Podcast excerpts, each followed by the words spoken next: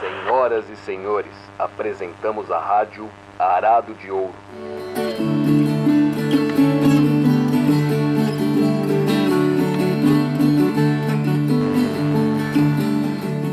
Tá no ar a Rádio Arado de Ouro, estamos de volta, como sempre. Eu, Lorena Lara, estou acompanhada aqui do meu colega Bruno Brito. Bruno, chegamos ao sexto episódio. Parece que foi ontem, né, que a gente começou a fazer esse podcast. A coisa tá rendendo demais. Falar do imaginário rural brasileiro é falar de assunto que não acaba mais, né? Quando passar essa pandemia e eu tiver que assinar lá a ficha, aquele formulário de hotel, eu acho que eu vou assinar que eu sou, minha profissão é radialista, porque esse negócio é divertido demais.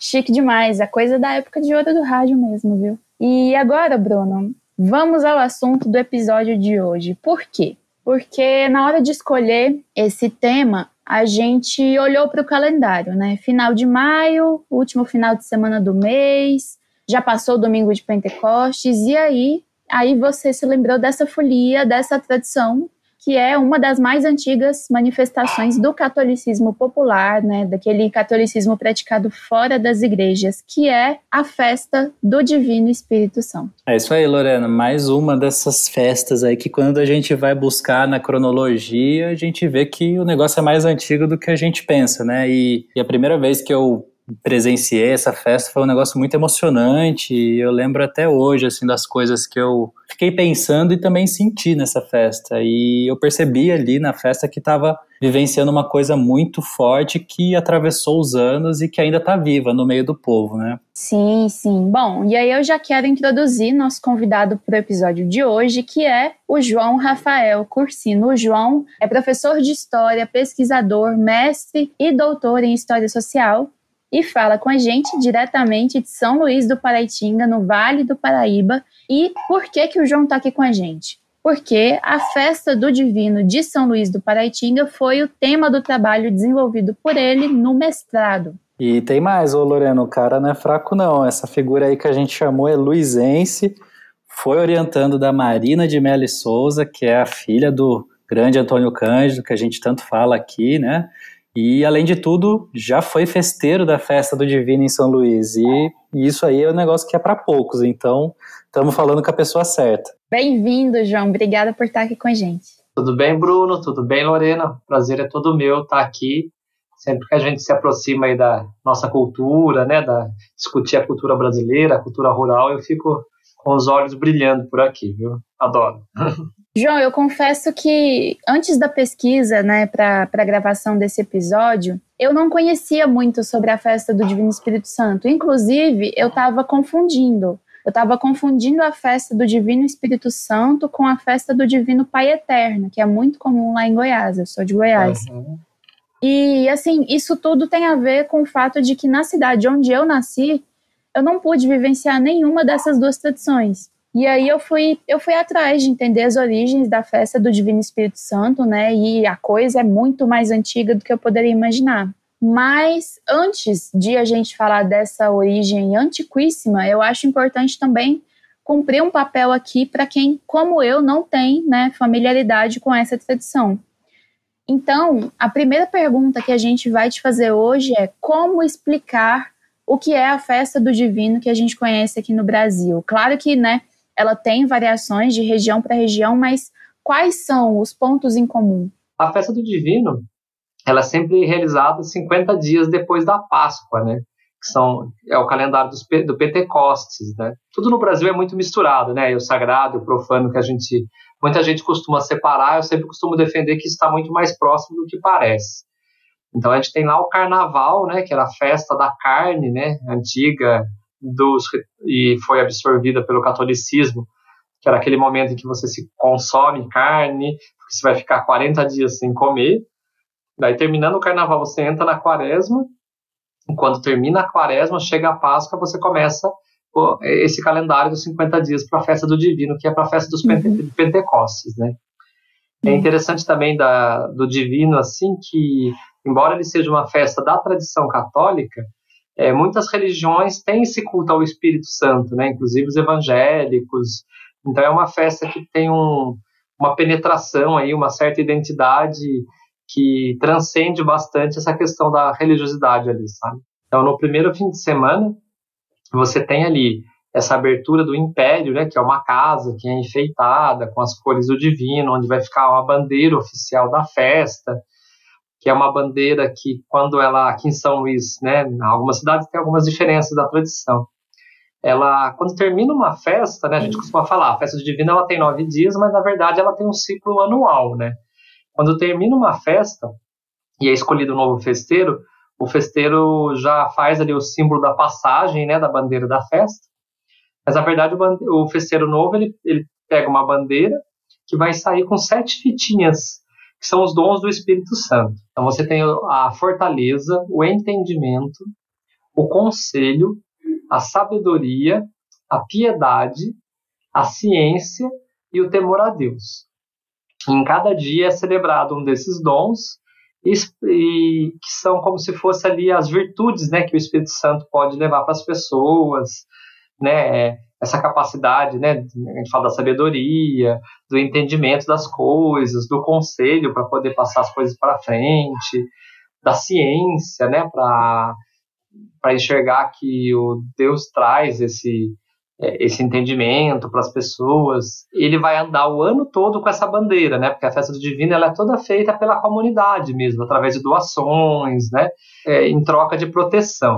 E a gente já começa mais uma dessas tradições longínquas que a festa absorveu, né? Em cada dia é celebrado um desses dons e que são como se fosse ali as virtudes, né, que o Espírito Santo pode levar para as pessoas, essa capacidade, né, a gente fala da sabedoria, do entendimento das coisas, do conselho para poder passar as coisas para frente, uhum. da ciência, né, para para enxergar que o Deus traz esse é, esse entendimento para as pessoas. A gente tem essa tradição portuguesa, sobretudo ali da Rainha Isabel de Castela, com esse formato que a gente tem. Mas esse, o, o, a característica principal da festa, essa identidade que a festa tem, que une a religiosidade com a proteção ao sagrado, né? As pessoas quase que têm uma relação direta com o sagrado ali dentro da festa do divino, né? Elas fazem uma prece para o Divino Espírito Santo, elas fazem uma promessa para o Divino, um pedido ali para o divino, elas agradecem o divino, elas recebem essa bandeira da festa na casa delas. Aqui em São Luís, quando a bandeira chega, tem todo um ritual, assim, que você convida ela para entrar. É, daí você leva em cada cômodo da casa para abençoar o cômodo da sua casa. Ela sai com sete fitinhas e ela chega no fim do ano super pesada, né, perto da festa. As pessoas vão colocando mais fitas, vão fazendo nozinho nas fitas, fazendo pedidos, fazendo promessa. E daí a gente chega no, no tempo da festa. Então, na primeira fim de semana começa a novena, que é essa parte religiosa da festa, que são nove é, cerimônias que vão ser realizadas, é, cada dia celebrando um dos dons do Espírito Santo. Fora essa questão, a gente tem toda essa programação religi é, é cultural, né, que vem ao encontro. Então, no primeiro fim de semana, no sábado, as pessoas, todas as, muitas, muitas pessoas que são participam dessa festa têm a sua bandeira do divino particular também, aquela que ela leva nessas missas que serão realizadas. E no primeiro sábado da festa, a gente tem que a gente chama a procissão do encontro, quando as pessoas trazem as suas bandeiras e vão se encontrar com a bandeira do festeiro ali na, no centro da cidade.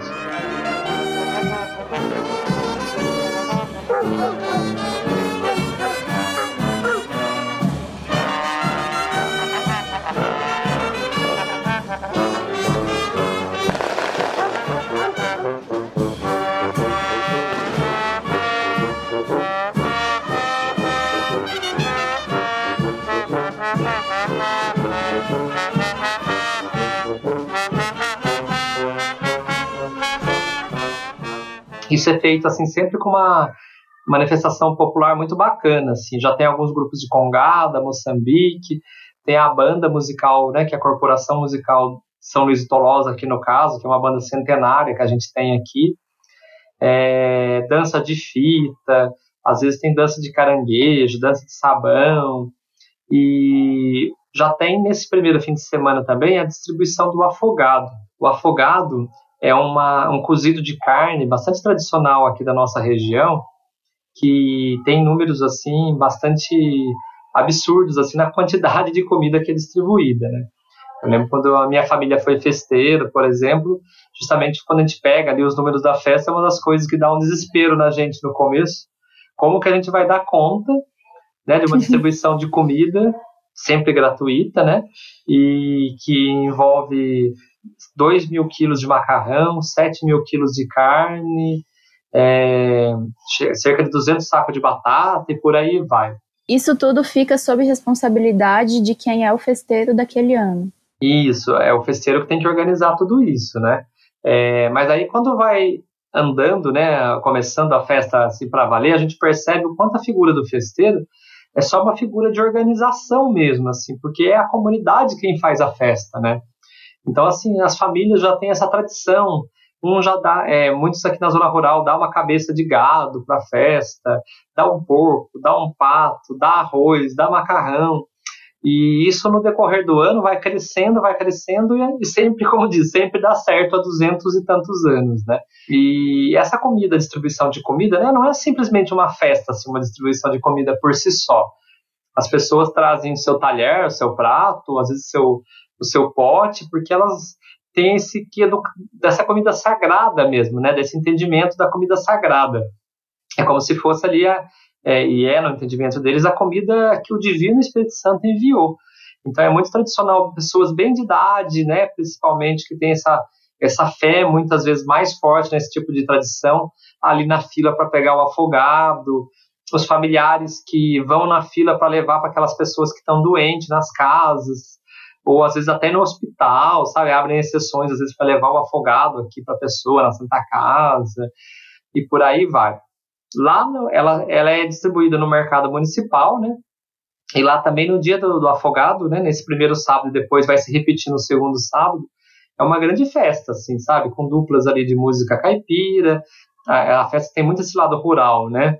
apresentações também de congada na cidade, de, de, Moçambique. Já vi um falar pro outro que na janta do encontro mataram uns 20 boi e hoje que é almoço, abateu mais um colosso, não se sabe quanto foi. Num tacho tem afogado, e no outro ali do lado tem carne com macarrão, tem costela com mandioca, no pilão soca paçoca, couro de porco no feijão. É, eu costumo ressaltar também essa tradição que o afogado traz para a gente ter esse entendimento dessa festa que sempre é muito miscigenada né, entre o, é, o católico e o dito profano, né? A gente, quando é festeiro, a gente vê muito isso, né? Você vai numa casa, por exemplo, numa família bem simples, às vezes com, que vive com maior dificuldade financeira, e eles vão lá, às vezes pegam a melhor cabeça de gado que eles têm na, ali no passo deles e doam pro divino, né? A gente no começo fica até assim, nossa, né? Mas não é muito, né? E sempre as respostas são daquele tipo, né? É, né, é, eles não têm esse apego material, muitas vezes, que a gente tem nesse mundo cada vez mais individualista, né? Não, isso, é, é, eu já guardo, né? Eu já criei essa bem cuidada porque é a cabeça do divino, porque com ela eu vou receber saúde para minha família, eu vou receber proteção para que não tenha praga, para que não eu não, né, que, que não caia um raio aqui no mate minha cabeça de gado. E isso a gente remete facilmente a muitas tradições pagãs muito antigas da humanidade, né? Quando você vai lá na Idade Média, era muito comum as festas desse tipo, né? Em que você trazia oferendas e vários animais ou vários assim para proteger a colheita daquelas pestes que eram tão frequentes, da fome depois do inverno. É muito impressionante. Eu fui dar uma olhada assim e, e fui, fui ler o seu trabalho, inclusive. São são tradições que remontam a, a Alemanha, assim, tradições pagãs de cultuar as divindades, agradecer pela colheita, fazer rituais de proteção, né, para melhorar a produção, enfim, eu achei isso muito interessante e é muito presente, né, dá para perceber é, isso. É bem isso, assim, essa relação direta mesmo com o sagrado, né, como se o indivíduo tivesse ali um caminho, né, para falar diretamente ali com o sagrado, né. Tá, e aí voltando, né? Você estava falando do primeiro sábado, tudo isso, isso num sábado só, uma é. grande, muita coisa, né? É, exatamente. Daí já começa ali um. Todo dia, né? A, a banda musical dessa, dessa corporação musical vai até o Império, que é onde fica lá depositada a bandeira oficial da festa, e muitos fiéis deixam suas bandeiras lá. Para buscá-la, para levá-la para a novena, né, para essa cerimônia. Nesse período tem uma mini procissão que passa pela cidade, com a banda tocando, e muito foguete aqui na cidade, aquele clima de festa. A cidade geralmente fica toda enfeitada, né? As pessoas colocam suas flâmulas, suas bandeiras nas janelas, ou que seja ali um, né, uma colcha vermelha, um lençol vermelho, é, bandeirinhas né, de festa assim, pelo centro da cidade, é, aquele clima mesmo. Aí você tem a barraca do leilão, que tem esse, é, também essa característica de arrecadar fundos depois do que sobra, né, para pagar as despesas da festa e sempre para ao que sobrar ele é doado para a igreja, né, que é a instituição que organiza, para depois fazer trabalhos sociais com essa arrecadação. É, você tem então os leilões, né, que é ainda coisa que ainda é mais difícil a gente ver fora do interior, né, ali que a pessoa leva uma prenda ali para a barraca, aquela prenda leiloada, ou o próprio bingo uhum. que é uhum. feito, várias rodadas. Vende as, as comidas típicas da festa também, né, o pastel de farinha, que é um pastel de farinha de milho com, com carne moída, é, mandioca frita, é, chocolate quente, a festa é sempre caldos, assim, nesse inverno rigoroso aqui da nossa região, né, São Luís, apesar de estar, tá, as pessoas muitas vezes passam frio aqui em São Luís do Paraitinga, né, porque as pessoas veem no mapa que está do lado de Ubatuba, né, e esquece que a gente está bem no alto da serra aqui, né, bem no meio da Mata Atlântica aqui, é, então, a festa do Divino sempre tem essa característica, a gente brinca que quando chega nessa primeira onda de frio, como a gente está vivendo agora nesses dias que está se passando, geralmente está acontecendo a festa. Né? E daí, durante a semana, isso vai se repetir nesse processo da, né, da novena, da bandeira que anda ali pelo centro. Shows musicais são realizados aqui no Coreto da cidade. E a gente chega no segundo fim de semana, que é considerado ali o grande fim de semana da festa, né? Então a gente tem daí novamente a repetição do afogado, no, sábado, no segundo sábado da festa, e as manifestações culturais ganham daí em número e em, em tipos, né? Então você tem Congada, Moçambique, tem todos os dias também nesse percurso do, do Império até a igreja tem a Folia do Divino, né? A Folia é um grupo formado que acompanha a bandeira do Divino muitas vezes nessa caminhada, assim. É, eles têm aqueles cantos que são né, com tradições orais aí de séculos também. Você tem a apresentação da cavalhada, que é uma como se fosse uma teatralização lá da, do processo de conversão dos, mou, dos, dos mouros em cristãos lá no governo lá na época de Carlos Magno, né? Então, é sempre assim, a, a festa é muito rica, né, nesses detalhes históricos. É óbvio que na cavalhada, né, você tem a representação da batalha entre os mouros e os cristãos. Os cristãos sempre vão ganhar no final, né, como se diz, para fazer jus à tradição ali da igreja, né? Mas uhum. é, é sempre ali os é, eles são um grupo sempre vestido de azul, outro de vermelho. Eles fazem várias uhum. várias evoluções em cima dos cavalos.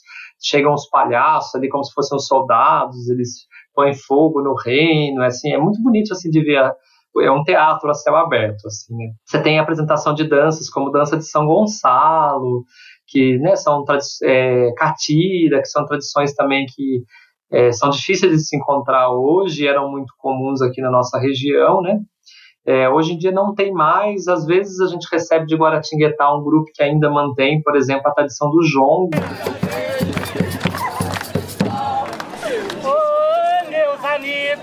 Temos de Lagoinha, temos com muita alegria, passar o Espírito Santo e também de Maria, passar o Espírito Santo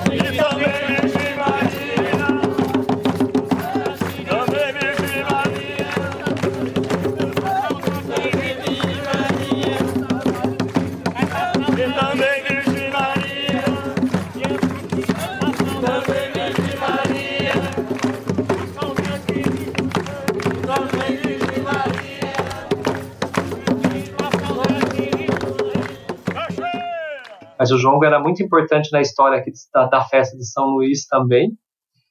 E por aí vai, né? Assim, hoje em dia, além desses grupos de cultura tradicional mais antiga, a gente tem, por exemplo, a entrada já do maracatu na festa. Isso acaba se tornando uma tradição, né? Eu sou um grande defensor, assim, que quando a gente lida com a cultura popular, com a cultura tradicional, a gente sempre tem que ter em mente que para isso ter força para isso se manter, ela não pode ser colocada num, numa redoma, num, num, ideal como se ela tivesse que ter sido é, feita como há muito tempo atrás, né? O Bruno lembrou aí da minha orientadora, né, da, da Marina Melo e Souza, com qual, inclusive, eu sou muito grato, né, acho que Marina é uma grande estudiosa também das, da cultura tradicional, e não por à toa, desde que eu entrei na graduação, eu já virei meio ali é, fã dela e já participei de iniciação científica com ela, mestrado e doutorado, e ela, eu lembro que ela tem horror, por exemplo, a palavra resgate, né? A gente costuma falar, né? Vamos resgatar a tradição, vamos. Ela, gente, se a gente resgatar, né? Se a gente trouxer de volta algo de 50 anos atrás, de 30 anos atrás que seja, a geração atual não vai gostar, não vai dar continuidade, porque as coisas mudam e a, e a gente às vezes achando que você tem que fazer uma tradição cultural exatamente como ela era, você justamente está impedindo que ela se transforme e continue, porque a cultura popular ela tem na uhum. plasticidade a principal característica, né? essa capacidade de adaptação, de transformação.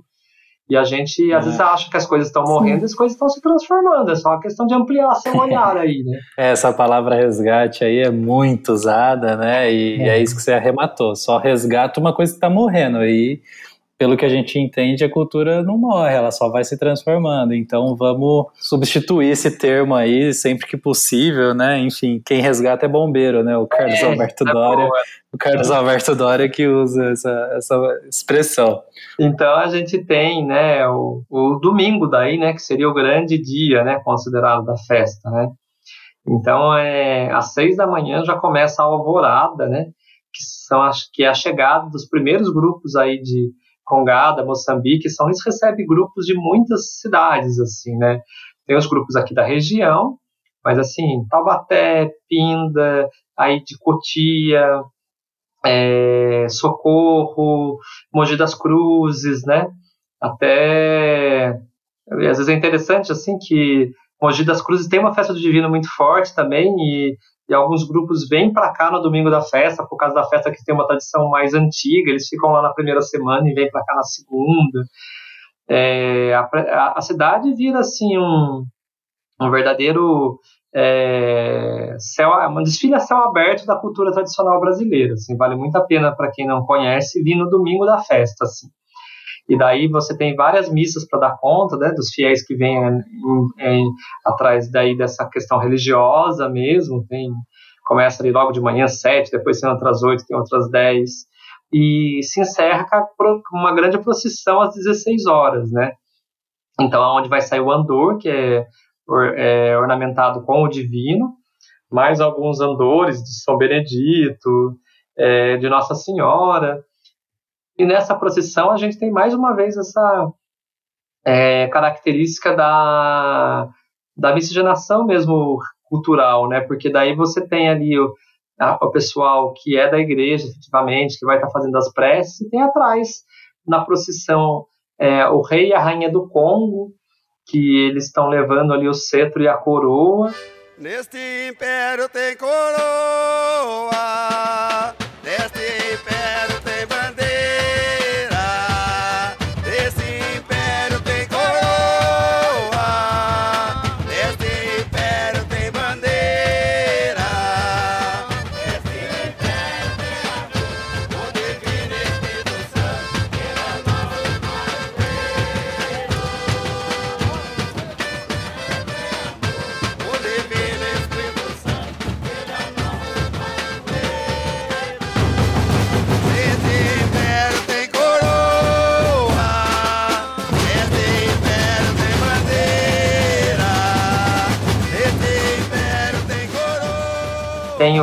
grupos de congada, de folia, Moçambique tocando e cantando junto enquanto o padre está rezando. Oh, senhor rei, oh, senhor mestre, oh, senhor rei, oh, senhor mestre, a coroa do divino, de longe ela aparece, a coroa do divino, de longe ela aparece. Oh, senhor rei, oh, senhor mestre,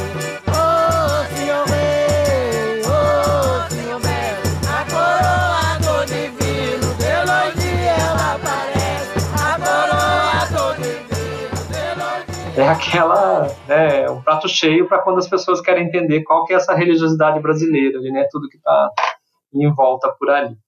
Depois disso, chega o andor, tem a missa de encerramento, tem uma queima de fogos, daí mais ornamental ali na, na, na frente da igreja, com painéis que aparecem ali a, a pomba, e tem já essa é, apresentação para a comunidade de quem vai ser o festeiro do próximo ano, sabe? E aí vira o calendário para começar a do ano seguinte. E, e, assim, parece exagero, mas assim, literalmente, na segunda-feira, depois do domingo da festa, começa a nova festa. Já tem trabalho com os nossos festeiros para marcar. Tem uns detalhes assim que são bastante interessantes, assim, é, por exemplo, né, como que é a escolha do festeiro, né? Às vezes as pessoas perguntam. É, na verdade, qualquer pessoa pode se candidatar a ser festeiro, né? É, ela é escolhida pelo conselho ali da, da paróquia, então é, as pessoas elas só precisam ser conhecidas, né, reconhecidas ali na, na comunidade. O festeiro, inicialmente, até a gente vê nos registros, geralmente era meio quase que um cargo político, assim, né? Os principais barões do café eram festeiros, os prefeitos, e isso é, do mesmo jeito que a festa tinha esse caráter bastante institucional no início, a cultura popular foi ganhando força e foi tomando mais esse espaço aí mais político da festa, sabe?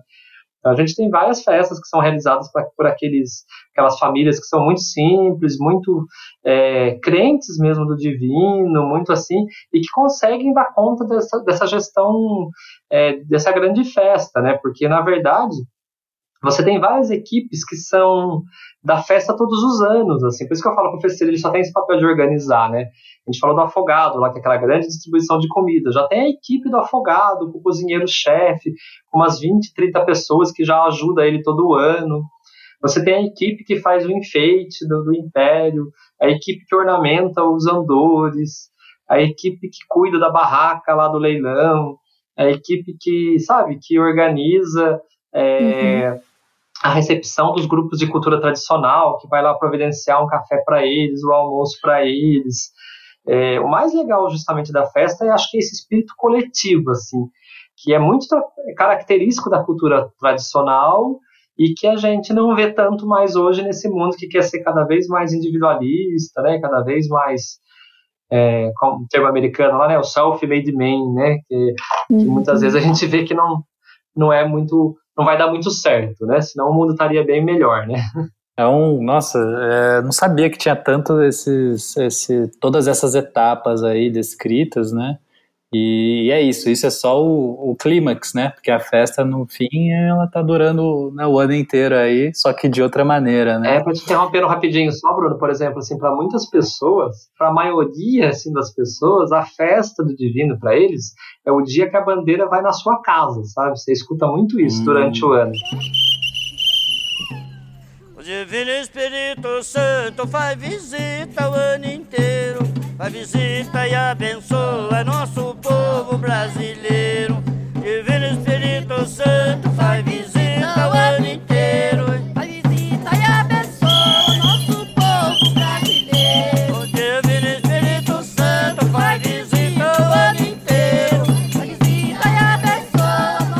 muitas pessoas da zona rural, assim, que são né, doadores aí da festa e que nunca vieram nos dias da festa, sabe? No ano que eu fui festeiro, a gente na minha família, a gente sempre fala em família, porque você não é festeiro sozinho, que é muita coisa, né? Então, por exemplo, é, eu fui festeiro junto com o seu José de Arimateia, que é um mestre aqui da cultura tradicional, já tinha sido festeiro, é mestre de folia de reis. Essa caminhada da bandeira é uma coisa assim meio é, inimaginável quase nesse mundo moderno nosso hoje. Assim. O festeiro, né, no caso, o seu Matéia fez essa caminhada, eu fiquei mais aqui na, como se fosse na base da cidade resolvendo as outras coisas. Ele sai com essa equipe, né? Que muitas vezes é a folia, às vezes algumas pessoas para ajudar e depois a folia mais no final. E eles ficam 25 dias fora de casa. Ele, e só assim eles voltam para ficar cinco dias com a família e já saem de novo. Ou seja, eles vão para um bairro e vão andando de casa em casa. Então, durante o dia, eles vão passando de casa em casa e já tem os pousos do divino que a gente fala que é o lugar que, o, que vai receber o festeiro e a sua comitiva e a bandeira do divino para dormir Então as pessoas né, vão colocar ali uh, uma cama quando tem, quando não tem, improvisa ali um colchão, e para pôr essas pessoas. E todo dia à noite tem essa espécie de, de encontro festivo, assim, né? Que começa ali com a oração ao divino, né? Com, às vezes eles rezam um texto, e com uma janta ali que um dos representantes daquele bairro convida os seus vizinhos ali.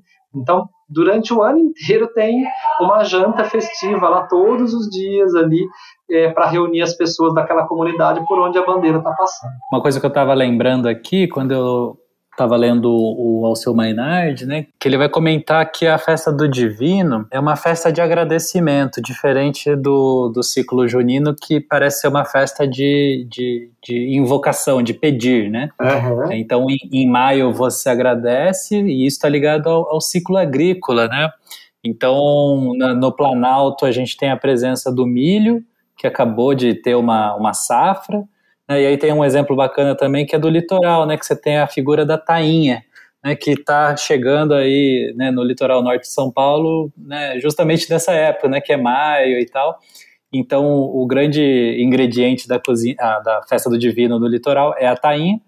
E aí o, o Alceu ele vai comentar disso, assim, né, que na verdade esse calendário festivo, né, ele, ele tem uma inversão, né, quando vem para o Brasil, né, porque as estações são ao contrário, né. Teve uma inversão do, do calendário da Europa para o Brasil. Você consegue falar um pouquinho disso para a gente? É, a tradição, né, anterior, essa característica que depois a festa tomou da igreja, mais a igreja católica, tem a ver justamente com esse calendário do solstístico mesmo das colheitas, né. Então você tem o solstístico de inverno, né? Que ele ocorre lá quando o Sol está na maior distância angular, né? Em relação à linha do Equador. E ele ocorre geralmente, né? Em, por volta do final de dezembro, dia 21, 22 no hemisfério norte e 21 e 22 de junho no hemisfério sul, né? Então é, é, é, é, intimamente ligado a essa questão mesmo da colheita, né, do calendário agrícola, porque, ou seja, você termina né, ali o, o período de. A origem é essa, você, você termina a sua colheita, né? Você deu tudo certo, né? Então é, é igual você muito bem lembrado isso que você trouxe do Maynard, né? Que ele é um grande estudioso divino mesmo, inclusive. É, você vai agradecer, né? Olha, a colheita deu certo, né? Eu fui protegido, né? Pelo pelo sagrado aí que não que permitiu que uma praga não, né, não, não tomasse tudo, ou que a gente possa dividir o alimento com aqueles que eventualmente perderam alguma coisa, né? Quando a gente fala da, da rainha Isabel de Castela, que daí é essa característica mais é, voltada à festa brasileira mesmo já, né? Isso a gente está falando lá de né, da século XV para o século XVI. E uma das características dela era justamente na corte dela lá a distribuição de pães, né, para para as pessoas, né, para as comunidades, é, a comunidade ali mais carente ali do reino dela, né? E dizem que ela era inclusive muitas vezes proibida a fazer essa distribuição. Daí tem até as passagens, daí que já entra, né, de milagre, que ela transformou os pães em flor, porque ela ia ser descoberta e depois, ou seja, daí você tem um, um imaginário aí gigante, né, na, na cultura brasileira aí das, dessas origens assim. Mas é como você falou, essa questão do ciclo agrícola, né, e daí do solstício de inverno e verão, é o que ditava esse calendário inicial e que depois foi absorvido e entrou dentro desse calendário religioso, né? Eu fui, fui dar uma olhada, assim, em algumas coisas e aí eu, eu me deparei com essa história e eu achei muito interessante, assim, porque diz que ela teria feito né, uma promessa para que o rei voltasse a, a, ter boas relações com o filho, que seria o herdeiro, que era o filho dela. Então ela estava querendo garantir que o próprio filho assumisse o trono ao invés de o filho bastardo, que era o preferido do rei. E aí, para que esse pedido dela se cumprisse, ela começou a fazer essa promessa de distribuir comida, né? Isso, Eu achei é. isso bem legal.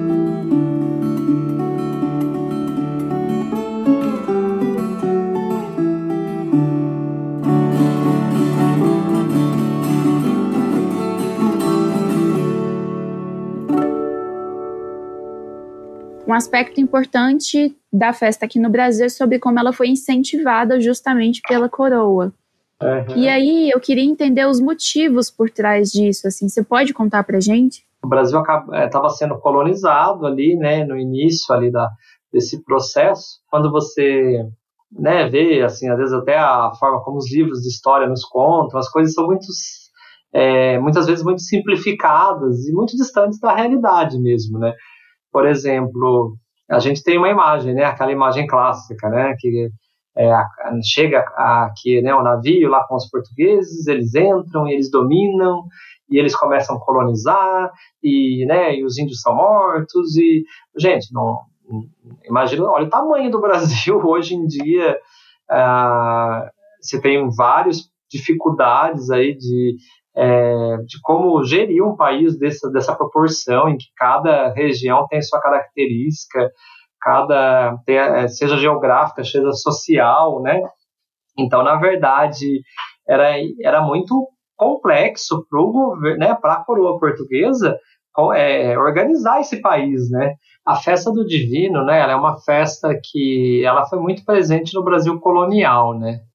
Então, assim, quando Portugal estava naquele processo de colonização, de institucionalização daquela religião brasileira que sempre foi muito sincrética, sempre cheia de influências, eles ainda não tinham um controle, assim, a festa do divino, ela entrou muito né, é, dentro de um, se a gente fosse usar um termo moderno, né, um termo atual, seria como se fosse uma política de Estado, né, de Portugal, lógico que esse termo não dá para usar na época, mas assim, praticamente em todos os municípios brasileiros era realizada a festa do divino, e quando a gente se aproxima da festa, hoje ela é muito marcada pela característica da cultura popular ali muito presente, dos grupos de cultura tradicional, é, da religiosidade né, popular. Mas, assim, originalmente, essa festa ela sempre quis reforçar muito desses signos né, da, da coroa, né? Não é à toa que ela é uma festa que tem a cor vermelha como predominante, né? Que era a cor da, da coroa portuguesa tem o cetro e a coroa no império, né? Não é à toa os nomes, né? Lá no império, onde tem ali fica localizado mesmo a imagem do Espírito Santo, o cetro, a coroa. Tem a figura do imperador nas procissões, geralmente uma criança, em referência a Dom Pedro II. Ela sempre buscou, né? É, unir mesmo, né? Esses, esses mundos brasileiros aí, né? E essa característica que vinha de Portugal, né? A festa brasileira é, tem muita origem de Portugal e dos Açores, assim, na forma da festa do Divino. Por volta de final do século XVIII, XIX, ela já era muito frequente no Brasil. Como eu disse, acontecia em quase todos os municípios brasileiros. Com o tempo, né, principalmente nos grandes centros, isso foi acabando. Mas hoje ainda muitas cidades têm a festa do Divino, né? De uma forma muito forte, né? São Luís do Paraitinga é uma delas. Aqui na nossa região tem a cidade de Cunha, Lagoinha, daí lá em Goiás, né, tem Pirenópolis, que tem essa festa muito grande, tem a cidade de Paraty, no Rio de Janeiro, e por aí vai. É, e as pessoas iam chegando ia tendo essa miscigenação aqui com, com o indígena, né, com o brasileiro, né, gente, óbvio que o Brasil não nasceu com a chegada de português, né, na verdade, uhum. eles nos invadiram simplesmente, né, mas a, ah, já estava sendo formada a população, isso vai se misturando e, e eles têm uma, é, essa dificuldade de, administrativa mesmo, de gestão. Então, além das questões que são relacionadas a, a, aos caminhos que eles traziam, né, seja para impor é, sanções e organizações dos impostos, da questão da economia, dessa organização, você tinha a colonização através da educação, né? Depois os jesuítas vão entrar com mais força, inclusive nesse sentido, mas assim de organizar através da educação, de ensinar uma cultura como se fosse a única, como se fosse a verdadeira, como se fosse a que tinha que ser ensinada, né? Até uhum. hoje a gente tem muito esse resquício, né? Pode ver, é, a gente fala da, da festa divina, a gente falou, né, na Congada, no Moçambique, é, em, em, no Jongo, e a gente, quando vai para. Hoje em dia está mudando, né? Graças né, na história, mas ainda é muito comum você escutar só a história dos portugueses como se a origem africana não fosse uma das mais fortes que a gente tem no nosso país. A gente não estuda nada sobre a história da África, né? Na escola, geralmente. E é, a história, infelizmente, ela é contada pelos vencedores, né? As pessoas que acham que existe uma verdade histórica também é um caminho muito perigoso, né? Porque existem versões sobre os fatos que mudam de acordo com os interesses do presente, né?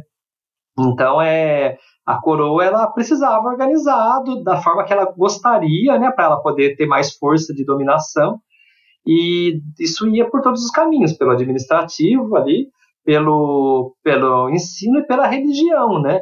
Porque também era outra questão, né? A, o Brasil tinha já é, a religião indígena, a questão africana que já ia chegando e essas várias religiões também que vêm da Europa. Então, assim, como que eles vão institucionalizar né, o catolicismo, que era a religião oficial deles, sendo que não tinha, né? Em São Luís foi ter o primeiro padre é, quase no século XX, né? E a cidade foi uhum. fundada no século XVIII. Então, é através dessas festas, né, que você conseguia trazer as pessoas, os vários grupos, e dizer lá, não, o oficial é esse, né? Vocês têm que acreditar, vamos supor, né, no Divino Espírito Santo, que fala isso, que fala assado, que é e tal, e tentar institucionalizar as coisas mesmo, né? É bem nesse hum. propósito de, de organização. E é óbvio que não ficou o que eles queriam exatamente como fosse, né? Porque a gente bate mais uma vez, né? A força da cultura popular é muito mais forte do que as pessoas costumam imaginar e mesmo avalizar, né? Muito legal.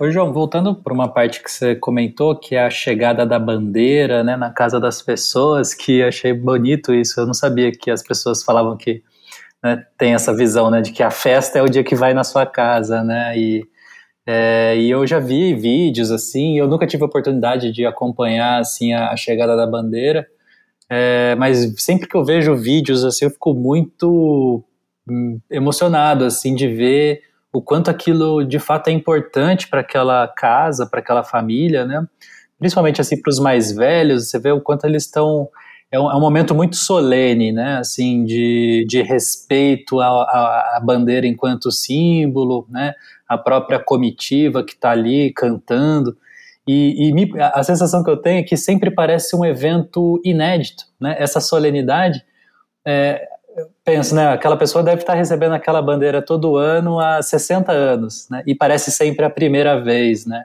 então, isso é uma coisa muito bonita e eu, e eu fiquei com vontade de você descrever um pouco esse rito da chegada da bandeira, né? Já que você tem lá o rito na cidade, né, no centro, que está é, tá mais ligado ao império, é, a gente sabe que nesse ambiente mais doméstico talvez tenha outros ri, é, ritos, né? Você poderia descrever, por favor? Sim, não, é, é isso ainda é mais forte justamente quando a gente está falando na, na, zona rural, né? Às vezes assim, então, o festeiro ali com os foliões, né? eles vão caminhando pelo bairro e o que é pré-organizado são os pousos, né? Então as pessoas mais ou menos já sabem, né, que a bandeira está por ali ou pode estar tá, vir a chegar. Muitos já ficam, já, já tiram aquele dia para ficar em casa esperando, né? Não vão fazer um trabalho é, mais longe ou alguma outra coisa do tipo. E você chega, né, na porteira, né, que é o normal, na, no portão da casa, né? E muitas vezes um dos foliões já carrega uma caixa, né, que ele bate como para estar escutando, né, que o divino está chegando ali. E tem um respeito muito grande ali das pessoas mesmo, realmente, né, assim, então chamam, né, os pais chamam os filhos para acompanhar, e daí aquele que ainda tem essa tradição, às vezes, muitas vezes, né, o, o dono da casa, né, ainda tem, tem essa tradição, muitas vezes, ainda é, até meio machista, né, das, das, desses, dessas comunidades, né, que daí é o é o pai, né, o dono da casa, vai lá pegar a bandeira, né, e ele leva a bandeira, aí cada filho, né, ele passa para né, para a esposa, se for o caso, para os filhos, para eles já beijarem, né, a bandeira, né, eles pegam a fitinha, né, beijam, e o folião daí ele faz um canto assim, pedindo se ele pode entrar na casa, né, a pessoa responde que pode, e daí você entra na casa, você volta a bandeira na mão, né, da, de um desses familiares e eles levam a bandeira, né? Vai de cômodo em cômodo, sabe? Leva no quarto para abençoar o quarto, leva na cozinha para abençoar a comida, leva na, né, no quintal. E daí o, o festeiro também faz esse pedido, muitas vezes da prenda, se a pessoa vai poder dar ou não, né? E, sabe, é, parece que tem um roteiro, né? Ali de, né, da, da chegada, da, de passar a bandeira, de entrar na casa, daí de rezar dentro da casa junto com eles. E depois tem a, o canto do agradecimento, né, da prenda que recebeu. E só que por outro lado, como você bem lembrou, bem falou, Bruno, assim, eu lembro assim, eu, no começo da pesquisa, né, a gente bem jovem, inexperiente, eu lembro que eu cheguei para um dos integrantes da FUDI e perguntei assim, nossa, mas como que que é o registro desses cantos, né? Desses cantos que pede, desse canto que agradece, desse canto que pede para entrar. É, onde que o senhor pode me dar o, é, o registro escrito disso, né? Daí já vem aquela resposta do mestre meio de cara feia, inclusive, né? Mas isso não tem escrito. Isso é inspiração, inspiração divina, né? O divino, ele, ele manda pra gente do que vai ser falado, sabe? Você já fica, né? Ixi, acho que eu falei besteira, né? Então é, é, essa fé e essa tradição que é toda baseada na oralidade mesmo, né? Você tem é, os quatro folhões do divino, né? O mestre começa cantando, começa fazendo esse pedido, e os foliões terminam cantando o verso, mas eles não têm nada escrito, sabe? É uma coisa até muito louca, assim, né? Como que consegue, né? É muitos, são anos, né? Fazendo isso junto e já nem você não sabe o que vai ser falado, mas você sabe da onde vai partir, para onde vai chegar ali aquele ritual. Né? E daí tem isso que também é aquela questão que eu falei inicialmente. Daí as famílias, né? Elas podem é, são as fitinhas de cetim, né? A bandeira, ela sai uma, uma bandeira com o, o, divino lá em cima, né? A, como, como, se fosse uma coroa e só sete fitinhas. Né? Em muitas casas que vão chegando, a pessoa vai colocando novas fitinhas ali de cetim para fazer seu pedido. As pessoas penduram fotos da família, penduram chupeta para o filho parar de chupar chupeta, ou para o filho dormir direito. É, é, documento de carro, habilitação, caneta, sabe? Tudo, uhum. seja muitas vezes pedindo e muitas vezes agradecendo mesmo o que eles conseguiram, assim, sabe? Então, é, haja coluna do festeiro no final da festa para carregar a bandeira, viu? Fica pesado. É, então, Nossa. eu ia comentar isso, porque ela vai ficando cada vez mais pesada, né? É, é isso.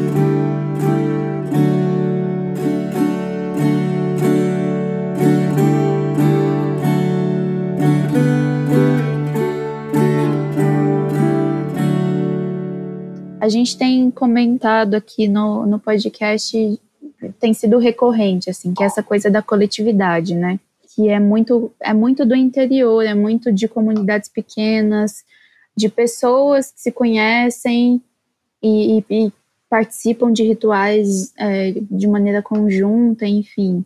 E aí esse caso, o caso da festa do divino é um exemplo muito bom disso, porque ela é uma festa que só acontece porque a comunidade quer que ela aconteça, né? Se uma pessoa sozinha quiser fazer a festa acontecer, ela não vai fazer. Ao mesmo tempo em que isso se mantém em algumas cidades, isso foi, né, perdendo força, assim. Se a gente uhum. tem na época em que a coroa incentivava a festa, ela presente em, em quase todo o país, hoje isso não existe mais. E aí eu queria te perguntar se o desaparecimento da festa do, do divino ele tem é, se ele tem a ver com o desenvolvimento urbano do Brasil. Existe uma relação entre, entre essas duas coisas? Eu acho que é, tem sim, viu, Lorena? Porque assim, você pode ver, é, é, mais, é, muito mais difícil encontrar nos grandes centros esse tipo de tradição, justamente pela dificuldade de você conseguir resolver as coisas aí em coletividade, né, em grupo, né, e a gente também tem uma, uma questão assim, e São Luís também já sofre desse impacto, né, São Luís é uma estância turística, né, desde 2002 e tem crescido muito turismo, e a gente, isso é muito claro, por exemplo, também lá na festa de Pirenópolis, né, é, Paraty, o quanto também a, essa festa tem que lidar entre essa questão né, dali da sua origem, da sua identidade, e já um caminho mais voltado a algumas manifestações ao entretenimento, porque está né, tá em jogo ali um público muito grande também, não só mais de pessoas que são crentes no divino, mas que são ligadas ao entretenimento, ao turismo e que uhum. vêm atrás dessas coisas, né? Então sempre é uma linha muito tênue mesmo, né, entre é, as cidades que mantêm, justamente porque conseguem perceber que é uma festa que não faz sentido só pelo entretenimento, só ou simplesmente para né, fazer um cenário para o turismo, porque senão ela fica oca, né? Ela fica uma festa como tantos outros eventos que tem por aí, né? O, o grande diferencial dela é justamente esse olhar que você vê assim da, da fé das pessoas ali da né, daquela energia, daquelas pessoas que vêm ali para pedir, para agradecer, e essa, esse espírito de comunidade que está envolto ali, né? Uhum. Então, assim, é, a gente sempre se preocupa com o futuro da festa, cada ano é um ano a mais, né, um desafio a mais, é um grupo de congada menos que acabou porque o mestre faleceu, e o que a gente muitas vezes é, fica feliz são justamente dessa introdução das novas manifestações, né, como eu citei ali rapidamente. O Maracatu, por exemplo, né, que entrou tímido né, na, na festa, com muito respeito aos outros grupos mais tradicionais, e hoje faz uma alvorada na primeira semana, recebe é, mais de 100 é, participantes do grupo e vem é, o mestre do Maracatu lá do Nordeste para participar é a capoeira uhum. que é apresentada durante a festa, e agora outros grupos de outras cidades vêm, é a renovação que você consegue enxergar em alguns grupos tradicionais, né, não, não tem mais só aqueles grupos de senhores bem velhinhos, de senhoras, não, você já vê aqueles grupos que são formados através, Socorro é um exemplo, tem lá o, o, o a Congada das Crianças, que aprende com os mestres, Taubaté, o mestre paizinho, tem esse trabalho, e por aí vai, né? Na verdade, é, é sempre é, pelos desafios aí. A cultura tradicional, ela o tempo todo ela sofreu desafio, ela sofreu preconceito, ela tentou ser apagada muitas vezes e, e ela geralmente costuma dar um jeitinho e a gente continua acreditando que isso vai continuar por muito tempo. Né? Você falou, você citou bastante que existe esse esse, essa mistura né, de diferentes é, crenças e, e que a figura do divino ela é comum a, a mais de uma religião, ela não existe só no catolicismo. E aí, uma dúvida que me veio aqui é se, se o crescimento de outras religiões que não o catolicismo aqui no Brasil também pode ter contribuído, assim, Sim, né? É, muitas vezes é, o crescimento de outras religiões ela acaba afetando sim, né? Você pega, por exemplo, hoje em dia, cada vez mais as religiões pentecostais têm crescido, né?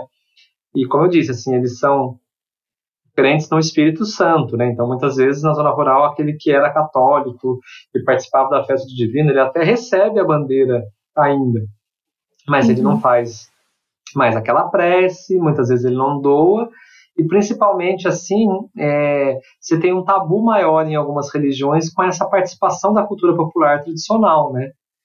Então, é, isso é uma incógnita também, né? Assim, é, é um caminho que tem acontecido, a Igreja Católica tem perdido fiéis, e, e precisava né, de estudos mais é, detalhados, assim, mais aprofundados, mas provavelmente é bastante coincidente, assim, né, o crescimento de outras religiões e, o, e a diminuição da, da força da festa do divino naquela região, sabe? Então, João, aí é, achei curioso essa resposta que você deu também do, do, do turismo, né, que de algum modo também vai deixando algumas festas ocas, né, Achei boa essa expressão, porque a, a razão delas existir se torna outra, né?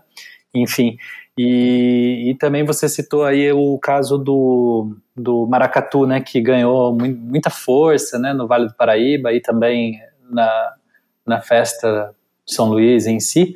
É, e, e, eu lembrei, assim, dessa, nesse episódio que eu fui na festa, acho que foi em 2013, se eu não me engano, é, eu, eu lembro que foi muito especial para mim, nossa, vou lembrar para sempre desse, dessa festa. Fui no domingo, né, no último domingo, e era isso que você disse, né, essa profusão de grupos, onde você, cada rua que você entrava estava acontecendo alguma coisa.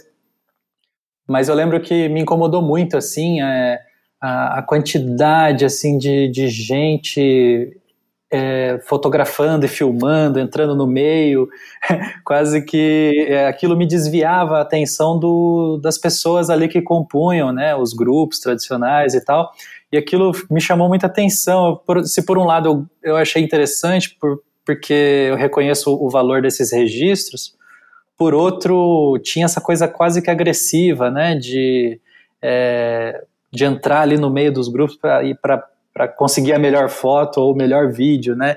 Enfim, e isso também, eu lembro que o fato do é, é, esse, esse número grande de grupos também me chamou a atenção, né? O, o Maracatu eu já acompanhava, eu sabia que ele já tinha uma, uma presença forte na região, e, e, reconheço o valor dele, mas eu lembro que no, nessa ocasião eu acho que tinha até grupos de cavalo marinho, se eu não me engano.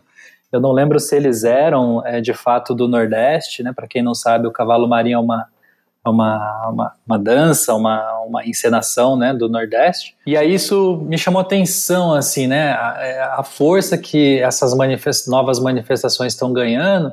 E aí isso eu conectei com outro fato que é eu já percebi assim no Vale que tem pessoas que é, locais, né, nativos do Vale do Paraíba que adentram ao universo da cultura popular, por exemplo, pelo maracatu. E muitas vezes desconhecem, por exemplo, manifestações que são mais locais. Por exemplo, o caso do Brão, né, que a gente abordou aí no episódio 4, é, e que pouquíssima gente conhece, né, o Brão. Então, isso me deixou preocupado, assim, né? Poxa, né, de, que, de que modo é, essa, né? Tu, é, esse, parece que tudo vai colocado num grande balaio, né? Da cultura popular e as novas gerações vão entrando nisso e, e às vezes algumas manifestações que são muito nossas vão é, quase que é, perdendo, não perdendo o espaço, mas meio que se desaparecendo no meio de outras tantas coisas, né? Enfim, eu acho que esse é o momento que a gente tem que ter a frieza de, de, de sustentar que a cultura ela é, ela, é, ela é viva e ela se transforma, né?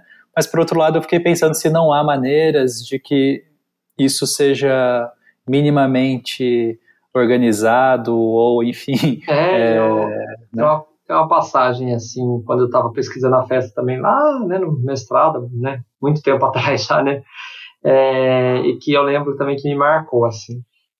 Tava uma apresentação de um grupo de congadas, sabe? Eu não, lembro exatamente qual, qual deles. É, e tinha um, era um grupo bem marcado assim por pessoas mais velhas, né? Alguns grupos adicionais, como você bem lembrou, assim, nossa, dá desespero de ver às vezes aqueles senhores que já são bem simples, que já são avesso é, a, é, a, se exibir, né? Eles estão ali para rezar pro né, para o Espírito Santo, cantando, rezando, né?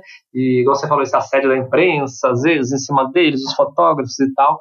Eu lembro que num desses grupos tinha um, um jovem, bem jovenzinho mesmo, ali, com 12 anos, assim. E me chamou a atenção, eu fui lá conversar com ele, né? Eu falei, nossa, o que que te trouxe aqui, né? E eu lembro que a resposta foi talvez a mais decepcionante possível naquele momento, sabe? Ah, eu, eu não gosto muito de dançar mais não com meu avô, assim.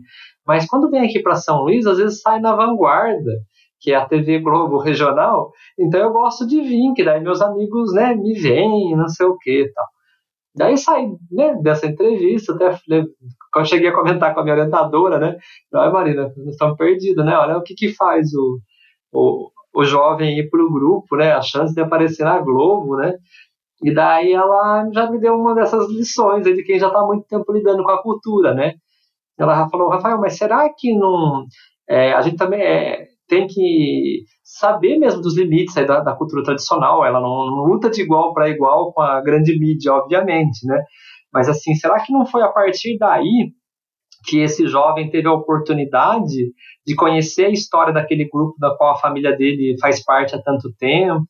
E, e vir na festa e, e, ver como é que essa festa acontece.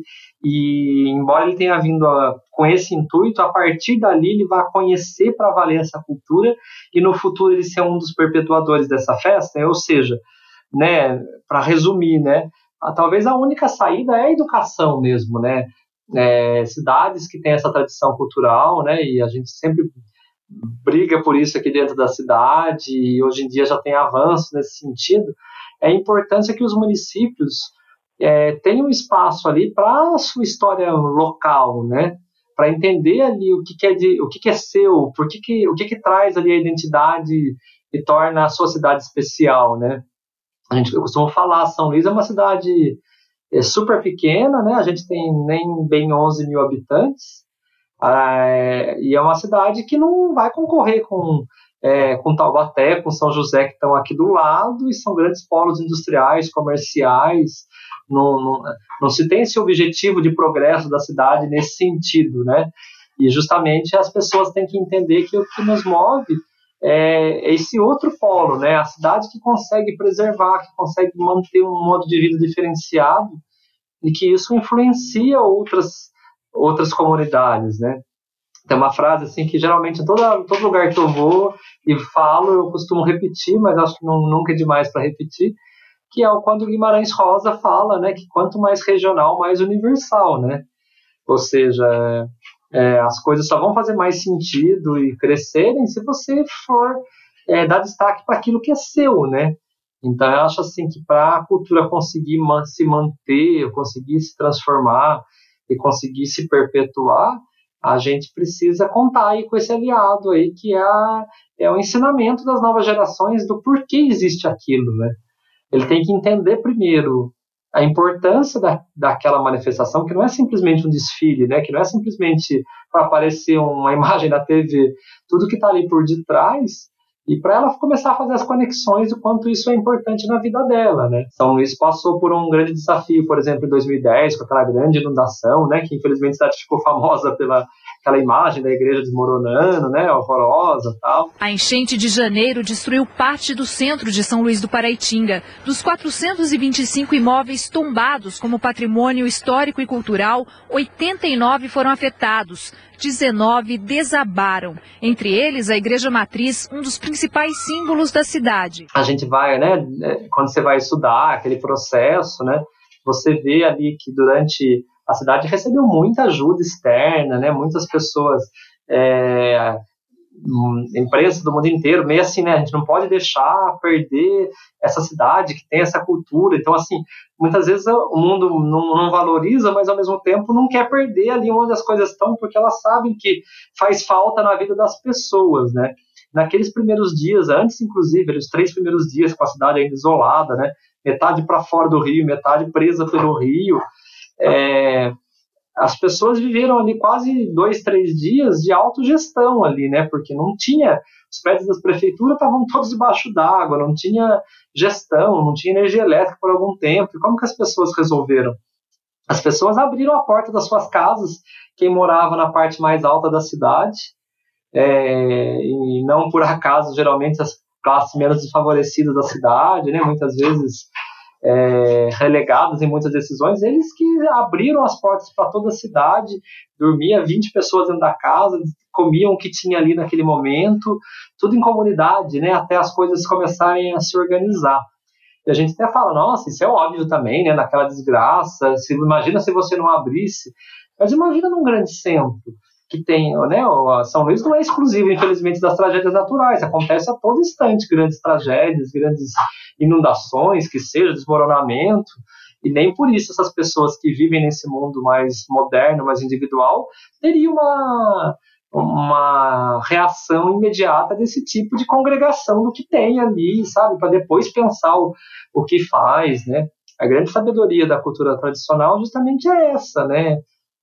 Essa memória que respeita ali a, aqueles mais velhos, aqueles que têm mais conhecimento ali da, das tradições e principalmente que não colocam o individual na frente do interesse das pessoas. Né? Muito bom, eu, eu, eu, quase ia te perguntar sobre isso, porque eu achei muito boa a sua fala. Falar, poxa, e esse senso comunitário que a festa traz né, para a cidade, de algum modo contribuiu aí na, na reconstrução dela mesma, né, e desse fortalecimento entre entre a população, né? achei isso muito bonito. É, foi fundamental e até tem um detalhe importante da própria festa do Divino, né? Eu lembro que né, eu estava presente como representante da sociedade civil ali na primeira reunião pós a enchente, assim, isso ali os primeiros dias de janeiro ali, né, quando chegaram os representantes do governo federal, estadual, eu lembro da superintendente do IFAN, a Beatriz estava presente na época, e estava o festeiro do Divino do ano, né, que era o seu Antônio Salles, assim, e eu lembro que ele falou na, no meio da reunião lá, ó, gente, é, só queria avisar vocês que depois da reunião, vocês me chamaram, porque eu sou oficeiro divino, né, importante no calendário da cidade, mas eu vou devolver a bandeira lá pro padre, porque eu não tenho a mínima coragem, né, de chegar na casa de alguém e pedir uma prenda, porque ou as pessoas perderam tudo, ou quem não perdeu vai ter que ajudar os, né, os familiares, os amigos, e, e não, não tem como fazer a festa esse ano. A gente foi, todo mundo levou um susto com aquela fala, e no fundo ela fazia sentido, né, porque ele não estaria errado, e a gente meio que falou assim, Antônio, mas essa festa tem a fé por detrás de tudo, né? Será que não é um ano que, que as pessoas precisam dessa festa, né? Tenta, né? Sai, não faz, né? Deixa as pessoas bem à vontade, né? E ver, Bruno, assim, o quanto as pessoas nesse ano a festa dentro das proporções da estrutura que a cidade tinha, o quanto ela foi grandiosa essa festa, sabe? O quanto parece que daí que as pessoas ficavam emocionadas quando a bandeira chegava, daí que as pessoas queriam ajudar a festa. E a gente não tinha igreja, por exemplo, para ter novena, as missas eram realizadas na praça, sabe? E tudo aconteceu assim com uma força ainda maior. Assim. Como é que faz pro pelo do braço abaixar aqui? Pô? É, mas eu também, toda vez que eu falo, eu fico arrepiado também. Não tenho Nossa que senhora. Vai lembrando. Muito, Então, muito assim, forte. É, exatamente, assim, né? É, a cultura brasileira é muito forte, né, gente? A gente tem que se orgulhar e, e ajudar, incentivar, né? E a gente fala isso, assim, né? A gente fala que parece que a cultura popular só tem na cidade pequena. Isso também não é verdade, né? Vai, a gente está falando de São Paulo capital, né? Onde está aí o, o grande símbolo da modernidade. Quanta cultura tradicional você tem ali no bairro da Moca, você tem na Zona Leste, você tem na, né, em quaisquer comunidades aí, né? né, aquelas características daquele povo que organizou na liberdade e por aí vai, né? E quantas é, coisas acontecem ali, né? Eu costumo falar Sim. também é, quando a gente conversa hoje em dia, né, no WhatsApp, no, em quaisquer desses meios de comunicação, é, você não simplesmente escreve o português formal ali para quem está do outro lado, né? Por mais que essa loucura que você consegue falar com alguém do outro lado do mundo. Ou você tem que abreviar lá o kkk para falar para fazer de conta que é um sorriso. Ou seja é, nesse que representa tanto essa modernidade você precisa se expressar né? Para fazer sentido para o outro. Você precisa mostrar para o outro ali esse mundo da oralidade esse mundo das trocas culturais não é não adianta ser tão frio assim à distância né É muito bonito e muito forte, né? Porque é, a gente volta naquilo, né? Cultura é uma coisa viva. Que Eu tô com o exemplo da criança que você falou, né? Que você, você entrevistou o, menino. E eu fiquei pensando nisso, assim, ciclos, né? São ciclos. A criança, talvez ali naquele ponto que ela tá, de fato, ela não tenha tanto interesse assim. Mas ela não é uma pessoa formada, ela não é uma pessoa que, que, que já viveu toda uma vida, que, que já tem, né, todo Isso. um. Ela tem muito para viver ainda.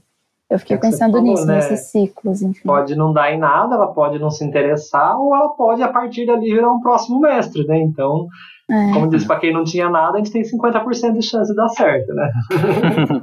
É, muito bom. Né, E aí entra, entra justamente isso que você falou, né? A força da cultura popular.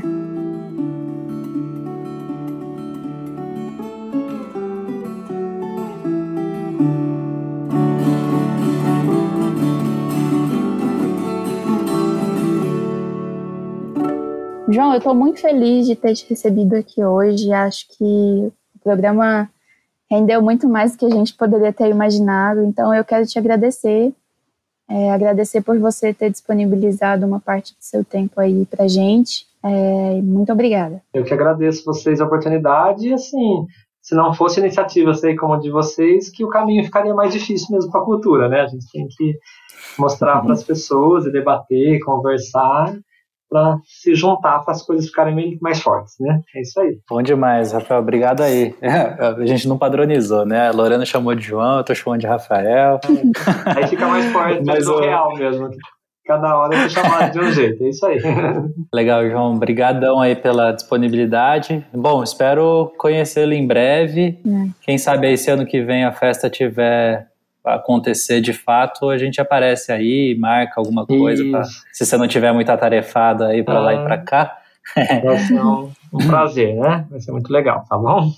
a gente continua essa prosa aí. Obrigado, hein, meu caro. Obrigado Até vocês breve. aí. Tudo de bom, viu? E vamos aos nossos informes.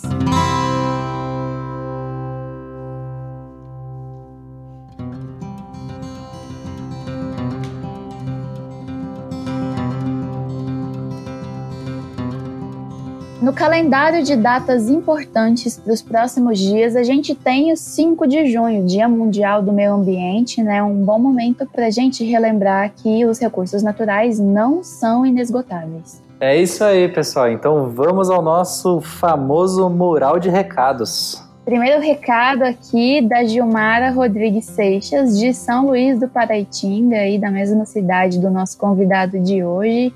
Olha só, manda um abraço para minha amiga Márcia, de São José dos Campos, que não perde um programa da Rádio Arado.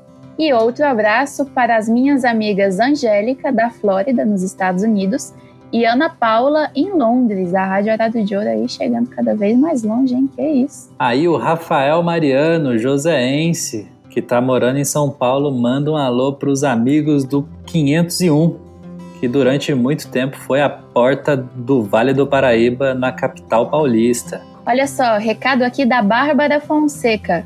Siga bem, Andarilho. Ela disse isso pro amigo Guilherme Borduque, que vai pegar a estrada novamente. Catuçaba sem tirar saudades. Ô, caboclo pra andar de bicicleta, esse Guilherme aí, tá doido. E aí o Leandro Cafaro manda um abraço pro Matheus, caboclinho comum, lá de São José dos Campos, no bairro dos Freitas. Recado aqui do Douglas Reis, de Jacareí. Um beijo para minha Fro Isabela e viva a arte do Vale do Paraíba, olha só. Isabela, grande artista lá de Jambeiro, um abraço. O casal Cláudio Ruas e Amanda Castelo Branco, lá de Minas, manda um alô pro Eduardo Girão, que tá lá em Belo Horizonte. Caçador de queijos e de pernoites rurais. Um abraço, Girão. Recado aqui do Guilherme Lopes.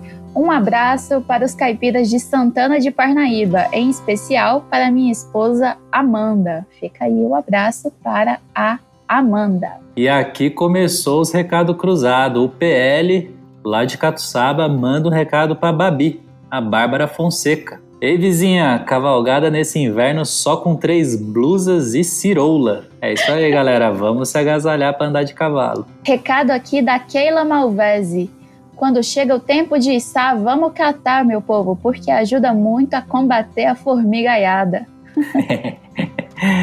Tiago Marques manda um abraço pro Carrapicho de Bonito, Mato Grosso do Sul, e também pro Carrapato de Santa Rita de Passa Quatro. Aô, Marvado, tá doido? Tá cheio de carrapato pra esses lados aqui.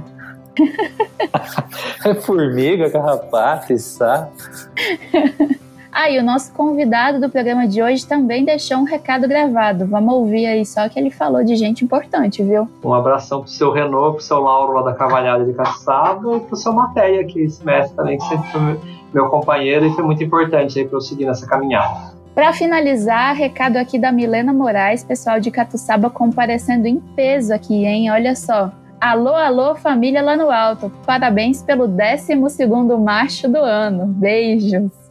É, família tá crescendo aí.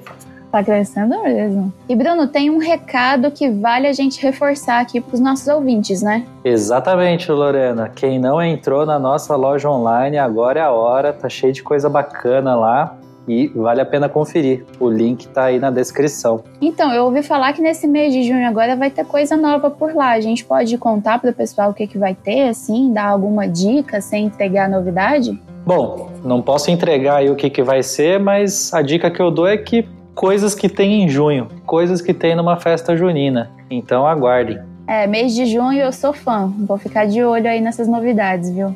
E, bom, temos os recados de sempre para os nossos ouvintes, não custa lembrar. Acompanhar o Arado pelo Instagram, né, que é o nosso principal canal de conversa com quem gosta do trabalho, com quem nos acompanha. Por lá a gente acompanha os comentários de vocês, vocês podem mandar mensagens, participar das enquetes, enfim. Vale lembrar que a Rádio Arado de Ouro é publicada quinzenalmente, sempre aos sábados de manhã. Além disso, não dá para esquecer das nossas playlists no Spotify. Se você tiver alguma sugestão de música pra gente acrescentar lá, é só mandar. Bruno, eu tenho ouvido bastante a viola cabocla recentemente, viu? Tenho que falar. Ah, nessa daí só tá o ouro, só o ouro instrumental brasileiro. E claro, ouvintes, falem conosco. Nós queremos ouvir vocês, queremos saber o que vocês estão pensando. A gente tem recebido mensagens muito legais, tem sido muito bacana ouvir o que vocês estão pensando o que ouvir a Rádio Arado de Ouro traz de memórias, traz de lembranças, de coisas que, que já foram vividas, enfim.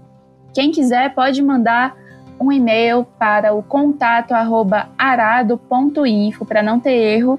O endereço está na descrição desse episódio, assim como os links para o site do Arado, nossas playlists no Spotify, o link da loja, o nosso perfil no Instagram. E vale dizer, como sempre, que a gente deixou na descrição desse episódio uma listinha do que a gente citou durante o programa, caso você queira se aprofundar no tema. Só tem coisa boa. E é isso, Bruno. Chegamos ao fim de mais um episódio. Valeu demais, Lorena. Obrigado aí pela companhia. E daqui 15 dias estamos de volta. Daqui 15 dias estamos de volta. Até mais.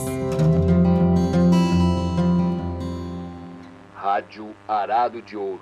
Notas de um Brasil Rural.